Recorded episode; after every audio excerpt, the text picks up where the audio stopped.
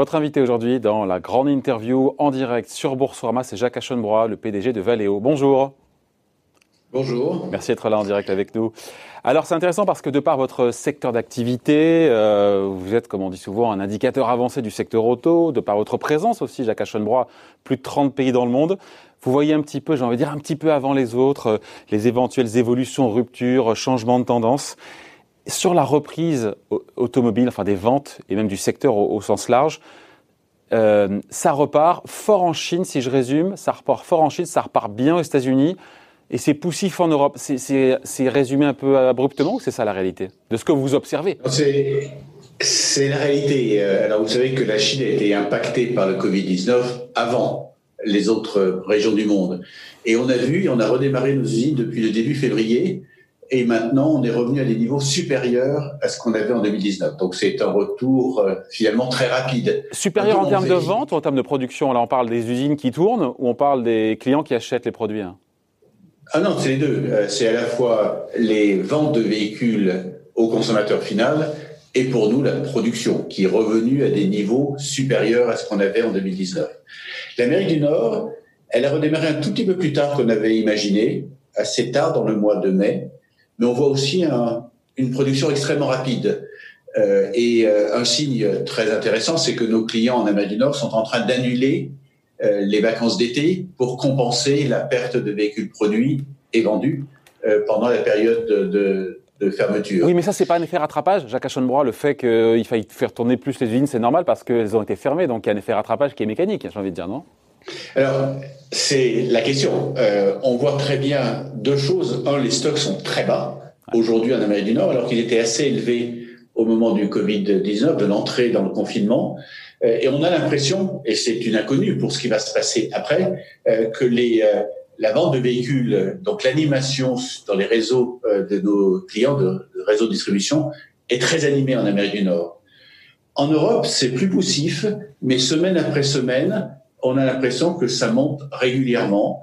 Et quand on parle à nos clients, on a l'impression que sur le mois de juin, les réseaux commerciaux aussi étaient très animés. Donc, on a deux dynamiques assez rapides, une dynamique plus progressive qui est l'Europe. Alors après, il y a d'autres parties du monde. Juste, pardon, je, Brésil, je, coupe juste, qui sont quasiment arrêtés, très difficile. Ouais. Juste, juste sur la Chine, c'est intéressant parce que pour clore sur la Chine, votre chiffre d'affaires aujourd'hui est plus élevé qu'il y a un an en Chine. Pardon, il faut le dire, ça. Hein.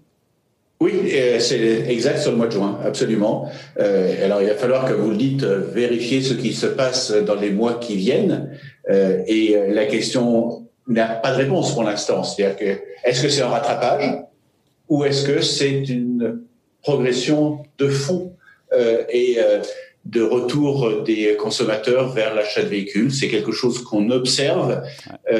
On fait beaucoup de sondages et on a un certain nombre de sondages qui sont faits par des partenaires qui montrent finalement le retour en grâce de la voiture, c'est le meilleur moyen de se déplacer aujourd'hui euh, sans prendre le risque du d'une continuation sur le Covid. Alors, est-ce que c'est un phénomène à très court terme? Est-ce que ah c'est un phénomène à plus long terme? Euh, C'est des choses qu'on observe et qu'on verra. On n'a pas forcément toutes les réponses à toutes les questions qu'on se pose aujourd'hui, mais on est plutôt dans une dynamique positive. Ouais, C'est-à-dire qu'en fait, dans les prochains mois, vous restez toujours dans le brouillard, même si elle parce que le fait rattrapage, il sera là, parce qu'effectivement, post-Covid, euh, effectivement, la voiture est plébiscitée parce qu'on prend moins de risques dans sa voiture. Mais voilà, au-delà de là, des, des quelques mois qui viennent, c'est le brouillard. C'est des incertitudes. Alors, on est moins dans le brouillard maintenant qu'on l'était il y a quelques mois. mais euh, il faut quand même se rappeler qu'il y a six semaines, on était presque arrêté dans le monde entier. Euh, on a fait un pas en avant considérable. On a rouvert toutes nos usines. Euh, on a mis en place des protocoles santé partout, contrôle qu'elles sont qu'ils sont vraiment appliqués. Donc, on est beaucoup mieux aujourd'hui qu'on était il y a quelques semaines. Mais effectivement, on voit une dynamique de redressement et de redémarrage, comme je vous l'ai indiqué, un peu différent dans les différentes zones. Euh, ce qu'il faut regarder, c'est euh, à plus long terme. Euh, et là, il y a encore des incertitudes, bien sûr. On regarde les chiffres que donne la BCE ou le FMI sur des redressements économiques en termes macroéconomiques. Quand est-ce qu'on retrouvera les niveaux d'avant-crise? Il y a encore beaucoup de débats à ce sujet-là. Mais on est évidemment dans une situation beaucoup plus favorable que celle que nous étions il y a quelques semaines. Ouais. Sachant que les, les, projections des grands organismes, vous avez vu, hein, c'est très large, hein, même chez certains au FMI, seconde vague ou pas, on passe sur l'Europe de moins 8 à moins 12 ou moins 14. Donc c'est vrai que c'est compliqué de naviguer. Euh. C'est du jamais vu dans l'histoire d'avoir des projections aussi, mais c'est normal. Ce qu'on vit est, inédit.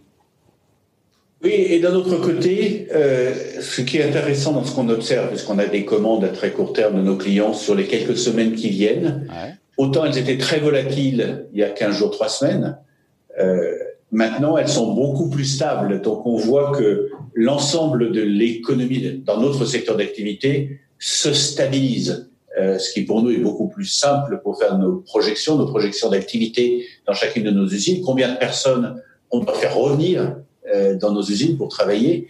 Donc c'est beaucoup plus simple et beaucoup plus stable aujourd'hui que ce ne l'était.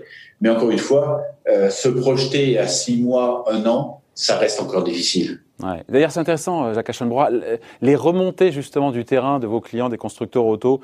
Qu'est-ce qui remonte Est-ce que ça il y en a qui réfléchissent à arrêter carrément des, programmes? On imagine peut-être les, reporter un petit peu, les lancements de véhicules, des réflexions spécifiques sur des gammes, je ne sais pas. Qu'est-ce quelles sont les remontées des constructeurs?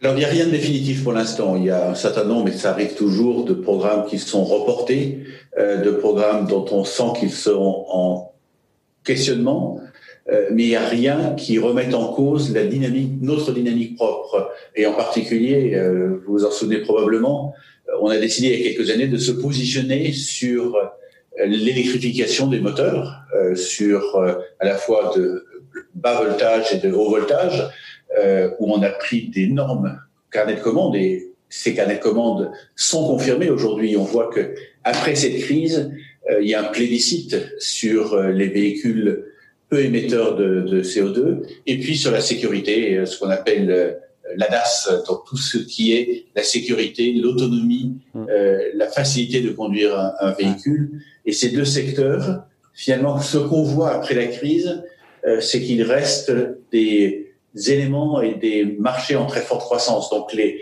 positionnements stratégiques que nous avons pris pour pour Valeo se confirment totalement euh, après cette crise. Il n'y a aucune remise en cause de ces euh, aucune remise en cause à vous écouter, bien au contraire. C'est-à-dire que pour vous, le Covid valide euh, les, les investissements, les paris que vous avez faits dans l'électrique et dans tout ce qui est euh, voilà sécurité, aide à la conduite.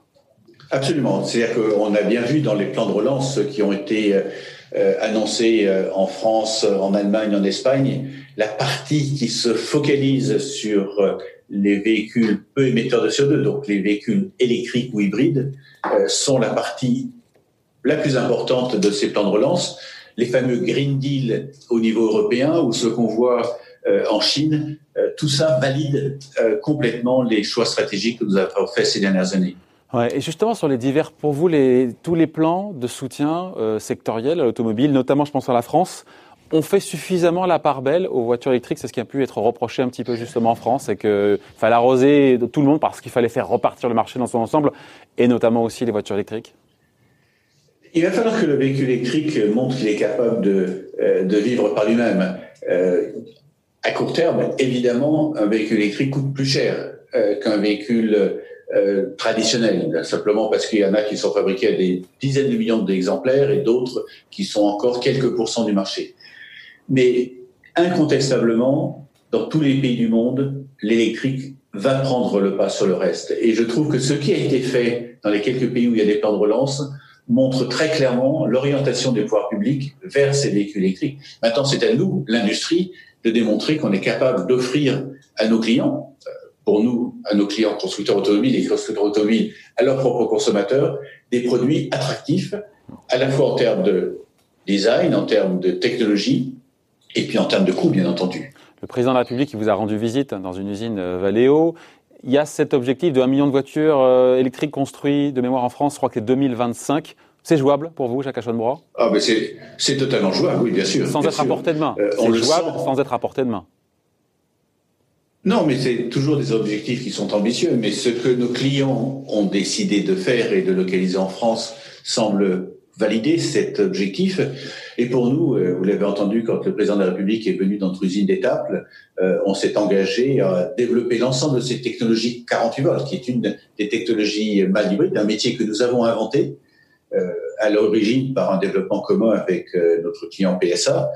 C'est une technologie que nous avons inventée, que nous avons totalement localisée en France, à la fois la R&D et la production, et l'ensemble des décisions que nous sommes en train de prendre vont tirer cinq de nos sites européens, dont le site d'Étaples dont vous parliez à l'instant. Après, c'est une question qui revient en boucle. Euh, comment savoir si l'appétit l'appétit des Français pour la voiture électrique serait au rendez-vous? Parce que là, c'est alors, c'est la question de la poule et de l'œuf, entre l'offre et la demande qui fait, qui, qui fait l'autre. Mais voilà, il y a cette question qui n'est pas bien tranchée aujourd'hui, au-delà des intentions qu'on entend. Alors, quand on fait des enquêtes de marché, on en fait beaucoup, on en fait dans les pays européens, on en fait en Amérique du Nord, on en fait en Chine. Euh, il y a eu une rupture il y a quelques années sur l'appétit de voitures qui soient respectueuses de l'environnement. C'est très clair. Euh, et aussi sur les véhicules électriques. Alors, il y a toujours euh, un certain nombre de handicaps du véhicule électrique. Mais on voit que le handicap il y a quelques années, qui était combien de kilomètres je peux parcourir avant de recharger ma voiture, est devenu maintenant où est-ce que je peux la recharger. Ouais. Il y a la question Donc, des les bornes. consommateurs ont très bien compris euh, que c'est une voiture différente, c'est une voiture qui aura probablement une autonomie plus faible, même si on travaille sur certains programmes avec certains de nos clients sur des, des, des distances de 600, 700 km. Donc on voit que certains produits arriveront avec des très longues distances. Ouais. Mais la préoccupation des consommateurs, c'est où est-ce que je vais la recharger? C'est le maillage des bornes. C'est le maillage des bornes qui, pour l'instant. Le maillage des bornes. Ouais. Euh, il y a des investissements colossaux qui sont faits en Chine. Euh, effectivement, vous connaissez la Chine. Euh, ils sont capables de prendre des décisions d'infrastructure en avance de la demande. C'est un peu différent dans nos pays européens ça augmente et c'est l'une euh, des ou l'un des engagements. Ça augmente trop pris, lentement. Euh, le maillage des bornes en France augmente trop lentement, Jacques Achenbrois. Il faut qu'il aille plus vite. Si on veut vraiment que les véhicules électriques euh, se développent, électriques et hybrides, rechargeables en particulier, se développent, il faut absolument que ce maillage dans les centres-villes, mais aussi dans les copropriétés, se développe à un rythme supérieur que ce qu'on est en train de voir aujourd'hui. Euh, Jacques Aschenbrois, j'avais le patron de, Seb euh, qui était à votre place et qui était venu me parler du lancement du vélo électrique. C'est quelque chose qui pourrait vous intéresser, le vélo électrique, euh, d'autres formes de mobilité individuelle, le scooter électrique, je ne sais pas, c'est quelque chose euh, dont, à laquelle vous réfléchissez? Alors, toute cette mobilité euh, individuelle, euh, ce sont nos marchés. évidemment, la voiture aujourd'hui, c'est l'essentiel de notre chiffre d'affaires. Euh, mais on travaille avec un certain nombre de start-up sur la livraison du dernier kilomètre. C'est des véhicules très différents qui sont électriques et autonomes. On travaille avec certains de nos clients sur des moteurs pour les vélos dont vous parliez. Pour l'instant, on n'a pas de clients, mais on a des technologies qui peuvent être utilisées sur des motos également ou des scooters. Et en Inde, on travaille avec, c'est un marché qui est très orienté vers ce qu'on appelle les les trois roues, c'est euh, qui ont différents noms, tac-tac, etc. Euh, et on a les premières commandes de véhicules trois roues en Inde avec nos technologies 48 volts. Donc tous ces marchés qui sont connexes de la mobilité qu'on connaît, qui est celle des véhicules, peuvent être utilisés sur des marchés nouveaux euh, qui peuvent se développer, dont on sent, euh, vous regardez de, sur le nombre de vélos électriques, ça a doublé euh, ces premiers mois de l'année. Donc on voit qu'il y a des marchés dans lesquels on peut utiliser nos technologies euh, et qui sont des marchés qui nous intéressent, bien entendu. Ouais, J'aurais dû vous poser la question avant, Jacques Aschenbrois, juste, euh, je prends la, la Zoé, parce que c'est peut-être la plus vendue en France en électrique, mais, ou une autre. Si on soulève le capot, parce que c'est pas évident pour ceux qui connaissent pas Valeo, qu'est-ce qui est en capteur électrique, sur une voiture électrique ou autre, qu'est-ce qui est Valeo qu'on retrouve, qu'on ne voit pas comme ça quand on voit un véhicule? Alors, quand vous ouvrez un capot des véhicules électriques, vous pouvez avoir le moteur, euh, vous pouvez avoir ce qu'on appelle l'onduleur, euh, qui est le cerveau euh, du véhicule électrique, et puis le chargeur. Ce sont les trois métiers dans lesquels on est très présent. On ne vend pas tous ces trois éléments à tous nos clients, mais euh, on est souvent sur l'un ou l'autre euh, de ces trois éléments, donc le moteur, l'onduleur et le chargeur. Et puis, quand vous avez une batterie, il faut que la batterie reste à des niveaux de température très stables. Donc, on est aussi le leader mondial sur tout ce qui est le contrôle thermique de, de la batterie. Donc, on est à différents éléments de la voiture électrique. Et comme je disais, on, on, a des dynamiques de vente avec chacun de nos clients différentes, mais on est très bien positionné sur tous ces segments de marché. Ouais. Notamment aussi sur les aides à la conduite, pareil. Ça paraît pas évident, mais euh, tout ce qui est aide à la conduite, en général, c'est Valeo. Faut le dire. Hein. Alors, tous les, euh, tous les capteurs qui est autour de la voiture. Lesquels euh, Ce que j'appelle les yeux, les oreilles, que ce soit euh, les, euh, les caméras, que ce soit les caméras autour de la voiture, que ce soit les capteurs ultrasons, que ce soit les laser scanners, ce sont des produits qui permettent, avec toute une série de logiciels qui captent les données et qui transforment les données pour les rendre utilisables, ce sont les métiers dans lesquels nous sommes positionnés. Nous sommes dans ces capteurs autour de la voiture. Encore une fois, les yeux et les oreilles, le numéro un mondial également. Voilà, il faut le rappeler parce que je pense qu'on vous voit comme un leader mondial, mais là-dessus, vous êtes numéro un mondial. C'était bien de le préciser. un petit mot de la nouvelle Citroën Ami. Euh, électrique, urbain, donc voilà, euh, 6 000 euros. Et, là encore, c'est du, en dessous, il y a du, il y a du Valeo. Hein.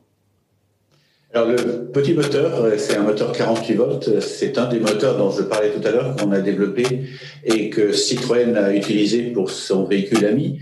Mais tous ces véhicules urbains, euh, on voit bien que les véhicules électriques léger, avec une autonomie qui pourrait être de 100-150 km, une vitesse qui serait plus faible que des véhicules qui servent à faire de longues distances, euh, avec ou sans permis de conduire, l'ami est sans permis de conduire, euh, c'est des segments de marché dont on est absolument convaincu qu'ils vont se développer dans les années qui viennent. Bon. Euh, il y a un autre sujet, en pardon, on change de sujet, Jacques Aschenbrois. Euh, J'ai vu, vous n'avez pas demandé d'aide euh, à l'État pour tout ce qui est prêt garanti, pas de report de, cotisation sociale n'aviez pas besoin? Non, on avait des liquidités, donc des trésoreries suffisantes. On était capable, 1,3 milliard avant de, au niveau de la crise, on a été capable de négocier avec nos banques 1 milliard de lignes de crédit complémentaires. On a toujours accès aux billets de trésorerie.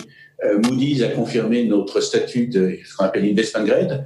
Donc on a la disponibilité financière pour passer dans des conditions acceptables cette crise. Il est clair qu'en fin d'année, notre bilan sera différent. On aura beaucoup plus de dettes que nous avions au début d'année parce qu'on a été obligé de financer ces crises, mais nous n'avions pas besoin de faire appel ni au plan euh, au prêt garanti par l'État, ni au report de charges sociales et fiscales.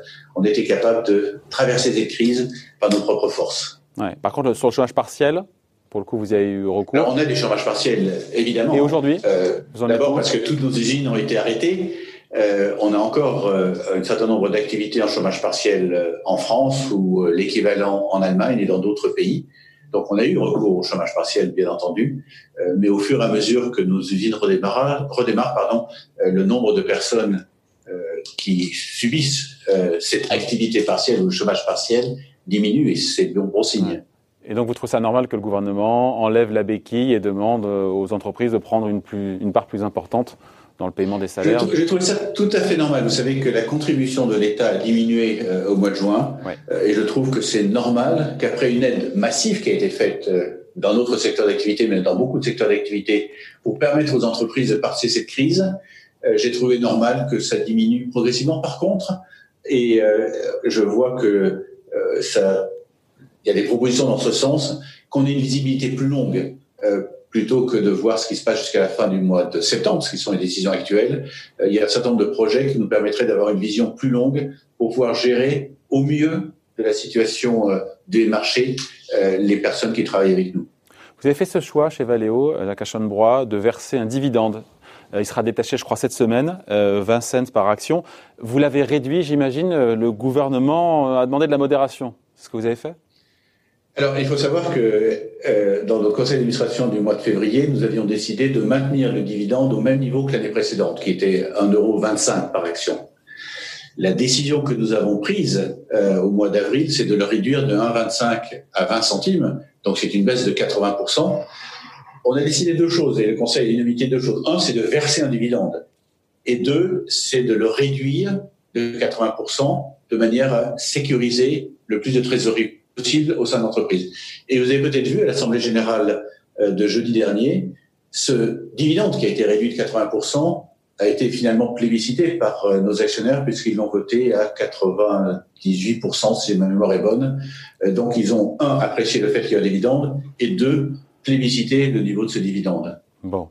Euh, vous avez lancé aussi une revue, j'ai vu, euh, post-Covid de vos actifs, revue que vous faites chaque année, Jacques Aschenbrois, chez, euh, chez Valeo. Mais est-ce que ça pourrait déboucher sur des sessions Parce que, alors le résultat, ça sera évidemment, je crois, fin juillet lors, des publications, parce que, voilà, on vient en particulier, c'est peut-être l'occasion qu'il y ait des sessions. on verra, vous me direz, c'est ça? Non, en fait, ce qu'on est obligé de faire chaque semestre, c'est la revue de la valeur de nos actifs. et cette année, ça une couleur un peu particulière, c'est que le marché s'est arrêté pendant plusieurs mois. Euh, le marché est inférieur à ce qu'il était ou ce qu'on prévoyait qu'il soit euh, avant la crise. Et donc, on, est, on, le disait tout à l'heure, on ne sait pas exactement à quel rythme le marché va revenir au niveau pré-crise. Donc, on est obligé de travailler avec des scénarios euh, qui nous permettront de valoriser ces actifs et éventuellement de faire ce qu'on appelle en anglais des impairment tests, des, des, tests de valeur, et de voir euh, quelle est la réalité des actifs aujourd'hui après cette crise Covid-19. Mais ça n'a rien à voir avec d'éventuelles sessions. D'accord. Et donc, eh ben, justement, le, le, scénario central, ce serait quoi alors? Parce qu'on a entendu, je sais pas, la Banque de France nous dire euh, retour à la normale plutôt quelque part en 2022. On aurait effacé la crise, nous dit, en termes de PIB, quelque part en 2022. C'était sans tenir compte, nous disait la Banque de France, de la perte de croissance sur cette période-là, qui était 3% en l'occurrence. Et c'est exactement la base de nos, de nos réflexions. Il y a des scénarios. Euh, on ne sait pas aujourd'hui écrire un seul scénario sur la façon dont les ventes vont se produire dans les années qui viennent. Donc, on travaille sur différents scénarios. On n'a pas complètement fini euh, de définir ces scénarios ni des conséquences sur nos tests de valeur. C'est quelque chose qu'on présentera euh, à notre conseil d'administration le 21 juillet et au marché après la, la publication de nos résultats. Euh, je me rappelle fin 2019, euh, Jacques Aschenbrois, vous avez présenté un plan euh, qui a pour objectif de porter la marge de Valeo de 12,6% à 15% en 2022. Est-ce que ce plan est caduque ou est-ce qu'il est toujours d'actualité, plus que jamais? Euh, Attendez, là aussi, qu'on y voit plus clair sur, sur les années qui viennent.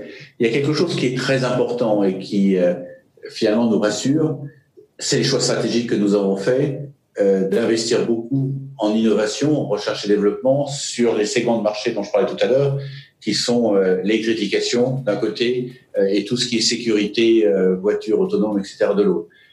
La crise valide ces choix. Maintenant, il va falloir qu'on voit quel sera le niveau euh, du marché dans les années qui viennent. Mais ce qu'on voit, c'est que notre surperformance par rapport au marché, on a dit qu'elle serait d'au moins 5 points dans tous les cas de figure. On a eu 16 points sur le premier trimestre. Je suis convaincu, et euh, ce qu'on voit aujourd'hui le confirme, que la surperformance par rapport au marché sera là. Maintenant, ce qu'on ne sait pas, c'est à quel niveau et à quel rythme le marché reviendra à ce qu'il était prévu d'être.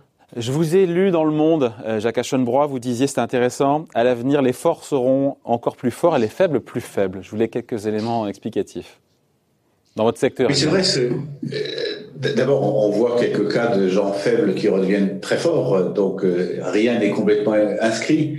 Mais dans cette période où les technologies avancent très vite, où chacun d'entre nous, que ce soit nos clients ou les équipementiers, nous sommes obligés de continuer d'investir énormément euh, en R&D et en innovation, on voit bien que ceux qui auront des disponibilités financières supérieures pourront faire ces efforts d'innovation plus facilement que ceux qui euh, sont à la peine. Euh, donc ce sera intéressant d'observer dans les trimestres et les années qui viennent quels seront les choix technologiques, les choix de produits de nos clients, bien sûr, mais surtout de nos compétiteurs, dont certains euh, seront dans une situation plus difficile que la nôtre. Bon, question difficile, c'est qui les constructeurs, forts et ceux qui sont faibles, c'est qui hein? Bah, écoutez, euh, comme je disais tout à l'heure, toutes les questions que vous pouvez poser n'auront pas forcément de ma part euh, une réponse. J'aime tous nos clients. évidemment, mais je, m'attendais à une réponse comme ça. Il nous reste 20 secondes, Jacques Aschenbrois. Dans quel état d'esprit vous êtes aujourd'hui? Parce qu'encore une fois, avec ce qu'on a vécu, les usines qui repartent, les, euh, la reprise différenciée entre la Chine, on a vu l'Europe et les États-Unis, le Brésil ou l'Inde. Dans quel état d'esprit êtes-vous aujourd'hui? Alors d'abord, l'état d'esprit de nos équipes. Elles ont incroyablement bien réagi pendant cette crise. Elles ont été extrêmement mobilisées, extrêmement présentes euh, dans ces périodes, extrêmement solides. Euh, c'est pas facile d'arrêter 150 usines et de le redémarrer, euh, mais euh, je voudrais dans un premier temps, et je suis évidemment avec eux, euh, d'une force de caractère absolument exceptionnelle. Et finalement, c'est quelque part la marque de Fabrice de Valéo. Bon voilà, en tout cas, merci d'avoir été avec nous, Jacques Aschenbrois, donc PDG donc de Valeo, invité de la grande interview en direct sur Boursorama. Merci à vous, à bientôt. Merci, à bientôt.